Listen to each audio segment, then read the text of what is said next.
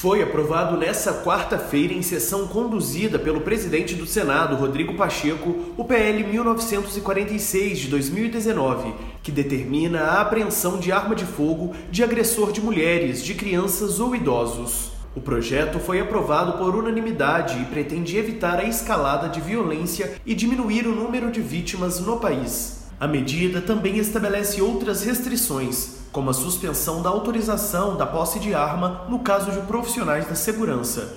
Nesses casos, se condenado, o réu fica proibido de adquirir, possuir ou portar outra arma de fogo até a conclusão do processo judicial.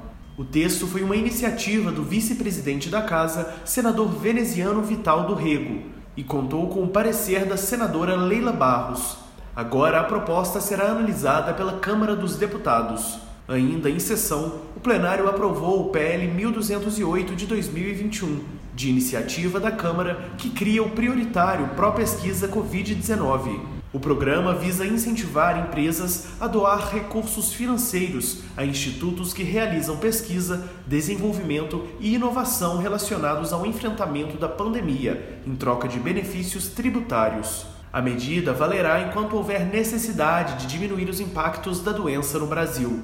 O projeto contou com o relatório do senador Isalci Lucas e também segue para análise dos deputados. Do portal Amirte, em Belo Horizonte, repórter André Viana.